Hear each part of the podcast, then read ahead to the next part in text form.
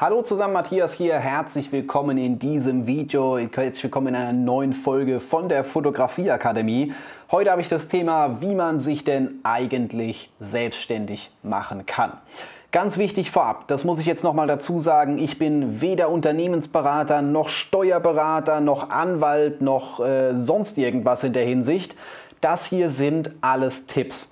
Wenn du wirklich safe sein willst, wenn du 100% auf Nummer sicher gehen möchtest, besorg den Steuerberater, lass dich in der Hinsicht beraten. Das hier sind nur so eine grobe Vorstellung, einfach mal so erstmal mein Weg und die Möglichkeiten, die man hat, wenn man sich als Fotograf selbstständig machen kann. Von daher äh, informiere dich, wenn du auf jeden Fall was genaueres wissen möchtest. Und äh, wir legen jetzt mal direkt los mit diesem ganzen Thema. Zuerst mal gibt es tatsächlich einige Möglichkeiten, die man hat, wenn man sich selbstständig machen möchte. Und wir fangen zuerst einmal mit meinem Weg an. Mein Weg, den ich genommen habe, das ist tatsächlich auch das, was ich jedem empfehle, ähm, es erstmal langsam angehen zu lassen. Du lässt es langsam angehen und äh, gründest das Unternehmen erst einmal nebenberuflich. Das ist jetzt nicht so was, dass man zum Notar gehen muss und äh, an die Börse geht oder sonst irgendwas. Es geht viel, viel einfacher. Du gründest ein nebenberufliches Gewerbe. Einzelfirma. Das ist so aus meiner Sicht das Einfachste. Hierfür brauchst du keine großen Voraussetzungen. Du brauchst lediglich, wenn du als Fotograf tätig sein möchtest, wenn du nicht als Fotograf tätig sein willst, ist das meistens nicht notwendig, aber wenn du als Fotograf tätig sein willst, brauchst du eine Handwerkskarte. Diese Handwerkskarte sieht so aus, also das ist zumindest mal meine. Ähm, und die bekommt man bei der zu, zuständigen Handwerkskammer. Fotografie ist zwar ein zulassungsfreies Handwerk, das heißt, du brauchst keine Ausbildung, du brauchst keinen Meister oder sowas in die Richtung, aber du musst dich bei der zuständigen Handwerkskammer eintragen lassen. Das kostet gewisse Gebühren. Also manchmal ist es so, dass wenn du das Gewerbe anmeldest, dass das das Gewerbeamt für dich macht, beziehungsweise manchmal ist es so, dass du die Handwerkskarte direkt mitbringen musst. Also sowas zumindest mal bei mir. Ich habe die vorlegen müssen, als ich mein Gewerbe in dem Moment angemeldet habe, beziehungsweise zumindest mal den Antrag von dieser ganzen Sache habe ich in dem Moment vorlegen müssen. Ähm, prinzipiell Gewerbeanmeldung ist relativ einfach. Man äh, entscheidet sich für das Nebenberufliche. Würde ich auch in dem Moment eine Kleinunternehmerregelung äh, empfehlen, weil es dir die Möglichkeit gibt, äh, Steuern zu sparen. Also du musst keine Umsatzsteuer abführen. Das macht einiges schon einfacher, ja. Ähm, wenn du unter einem gewissen Umsatz bleibst, äh, es sind 17.500 Euro Jahresumsatz, das heißt mehr als 17.500 Euro darfst du im Jahr nicht verdienen, ähm, dann fällst du unter die Kleinunternehmerregelung. Das kannst du bei, dem, bei der Gewerbeanmeldung angeben und dann musst du weder Umsatzsteuer noch Gewerbesteuer noch Unternehmenssteuer zahlen. Das macht es so ein klein bisschen einfacher. Du darfst halt nicht mehr verdienen, aber das ist, glaube ich, äh, kein großes Problem. Gerade am Anfang ist das sowieso noch nicht so groß, deswegen ist das perfekt. Nebenberuflich hat noch einen Vorteil. Du bist nicht verantwortlich für deine Sozialversicherungsausgaben, also du musst keine Krankenkasse selbst bezahlen, sondern das läuft ja alles über deinen ganz normalen Arbeitgeber. Und ähm, ja, das Einzige, was du in dem Moment noch brauchst, ist das Einverständnis von deinem Arbeitgeber. Das würde ich mir auf jeden Fall einholen, weil wenn du als äh, Nebenberuflicher tätig bist, dann äh, kann das mitunter ein Kündigungsgrund sein oder zumindest mal ein Abmahngrund. Wäre ich ein bisschen vorsichtig, hol dir das Einverständnis, am besten schriftlich, dann kannst du es auch nachweisen. Dann gehst du zum Gewerbeamt, gründest das Ganze und äh, kriegst vom Finanzamt irgendwann noch einen Brief, zumindest war das in dem Moment bei mir so, äh, den du auch ausfüllen musst und dann bist du im Endeffekt schon durch. Steuerlich sieht das Ganze dann relativ einfach aus. Du machst eine Einnahmenüberschussrechnung. Das können viele Rechnungsprogramme schon von alleine. Also als Rechnungsprogramm nutze ich beispielsweise bis zum heutigen Tage noch Papierkram. Papierkram ist sogar kostenlos, wenn man das möchte. Gibt dann nochmal größere Pakete, wenn man das will. Die kosten irgendwie 10 Euro im Monat.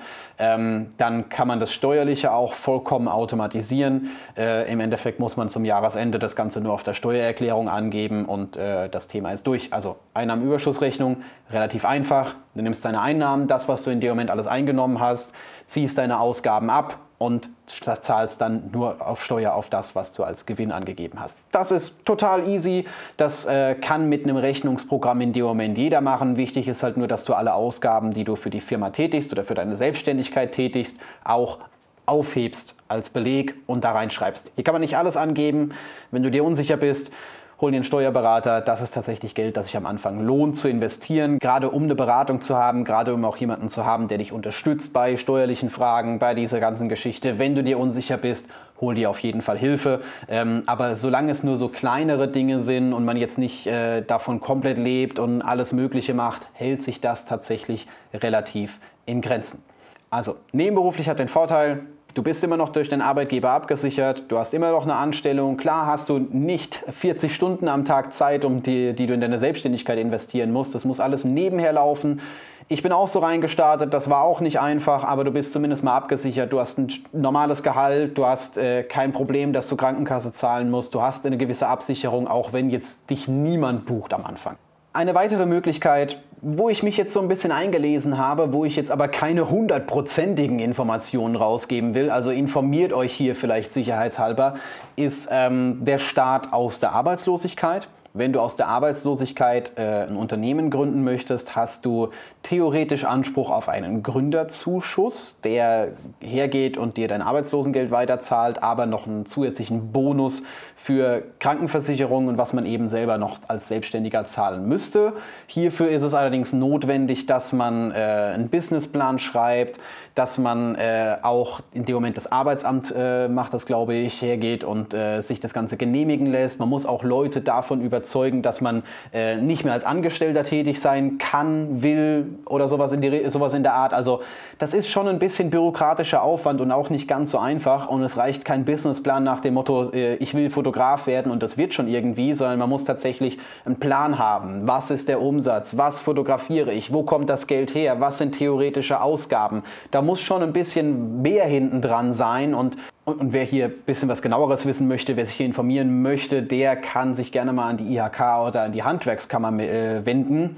Die bieten nämlich hierzu Schulungen an, wo das alles genau erklärt wird, was man machen muss, wie man einen Businessplan schreibt, was hier alles mit reinkommt, wer das alles genehmigen muss, was für Nachweise man in der Hinsicht braucht. Also das ist jetzt hier, da bin ich nicht die richtige Anlaufstelle. Ähm, ich will euch nur zeigen, wie es funktioniert was ihr dafür tun müsst, das müsst ihr in dem Moment selber rausfinden. Aber es gibt einige Orte, einige Möglichkeiten, in denen man eine Unterstützung findet. Ähm, das Arbeitsamt kann einen in dem Moment auch unterstützen, das kann einen auch informieren. Doch äh, die Motivation vom Arbeitsamt ist, einen eigentlich in ein Angestelltenverhältnis zu bringen und nicht in die Selbstständigkeit, weil die Selbstständigkeit natürlich ein gewisses Risiko birgt. Gut, was ist die dritte Möglichkeit? Die dritte Möglichkeit ist der Start von 0 auf 100. Also wirklich zu sagen, ich schmeiß jetzt hin, ich lege direkt los mit der Selbstständigkeit, ich habe vielleicht keinen Job oder ich äh, weiß nicht genau, habe gekündigt und lege jetzt los. Das ist natürlich ein kleines Problem, beziehungsweise das ist natürlich das mit äh, der größten Herausforderung, weil man muss sich komplett selbst finanzieren. Man hat keinerlei Unterstützung. Kann ich sagen, ich äh, weiß nicht, kriege irgendwie Arbeitslosengeld, weil Arbeitslosengeld, alles, was man dazu verdient, muss man in dem Moment wieder abziehen. Das ist auch nicht ganz so einfach. Ähm, man kann eben nur von den Einnahmen leben, die man in dem Moment hat. Und das ist definitiv nicht einfach. Gerade wenn man wirklich so einen Start von 0 auf 100 hinlegt. Man braucht so ein gewisses Portfolio, man braucht ähm, eine gewisse Referenz, um auch Kunden anziehen zu können. Von daher wäre ich damit vielleicht ein kleines bisschen vorsichtig. Ich würde tatsächlich den Weg über die nebenberufliche Selbstständigkeit empfehlen, dass man nebenberuflich anfängt und das dann langsam aufbaut und immer noch sagt, hey, ich habe einen Hauptberuf, sollte das nebenberufliche nicht klappen, bin ich immer noch safe. Im schlimmsten Fall melde ich mein Gewerbe wieder ab. Das sind keine Riesenkosten, die da auf einen zukommen. Die Handwerkskarte, das kostet, glaube ich, irgendwie 20 oder 30 Euro im Monat, je nachdem, in was für ein Bundesland man ist. Gewerbeanmeldung, ich glaube, das Verlängern von einem Personalausweis ist teurer. Bin mir selber gerade nicht ganz sicher, ist auch wieder abhängig davon, äh, auf welches Amt man geht, äh, wer, wer da für einen zuständig ist. Da kann man sich aber informieren. Ähm, tatsächlich mein Gewerbeamt in Ludwigshafen, das jetzt äh, nicht für jeden zuständig ist, aber die sind relativ hilfsbereit, wenn man da mal anruft und den richtigen Zeitpunkt erwischt und jetzt nicht gerade irgendwie die Rush-Hour bei denen hat, ähm, dann sind die auch hilfsbereit, dann helfen die auch einem weiter und äh, erklären das so ein klein bisschen, was man in dem Moment braucht, was man in dem Moment machen muss. Ähm, es ist tatsächlich wenn man es nebenberuflich machen möchte, kein großes Risiko dabei. Selbst wenn jetzt einen niemand bucht, ist es äh, gar kein Thema, dann zahlt man natürlich auch keine Steuern. Auf Steuern zahle ich nur auf Einnahmen. Wenn keine vorhanden sind, muss ich auch keine bezahlen. Ähm, und äh, die einzigen Kosten, die ich habe, sind an die Handwerkskammer, an die, an die Mitgliedschaft bzw. Äh, die Anmeldung, die man in dem Moment als, äh, ans Gewerbeamt bezahlt. Das ist irgendwie so eine Gebühr, 20, 30 Euro oder sowas in der Art, je nachdem, wo man in dem Moment ist. Von daher ist die eigentliche Selbstständigkeit an sich, wenn man es nebenberuflich macht, recht risikofrei. Der einzige, das einzige Risiko, was man natürlich hat, ist, dass äh, sowohl der Gründerzuschuss irgendwann aufhört, als auch das Problematische, wenn man wirklich von 0 auf 100 loslegt. Man muss nämlich alles selber zahlen, man ist komplett für alles selber verantwortlich. Das habe ich aber schon in den Vor- und Nachteilen erklärt und äh, muss quasi aus dem Nichts, aus dem, aus dem Null, aus dem Kaltstarten Unternehmen gründen und direkt loslegen. Es dauert am Anfang ein bisschen.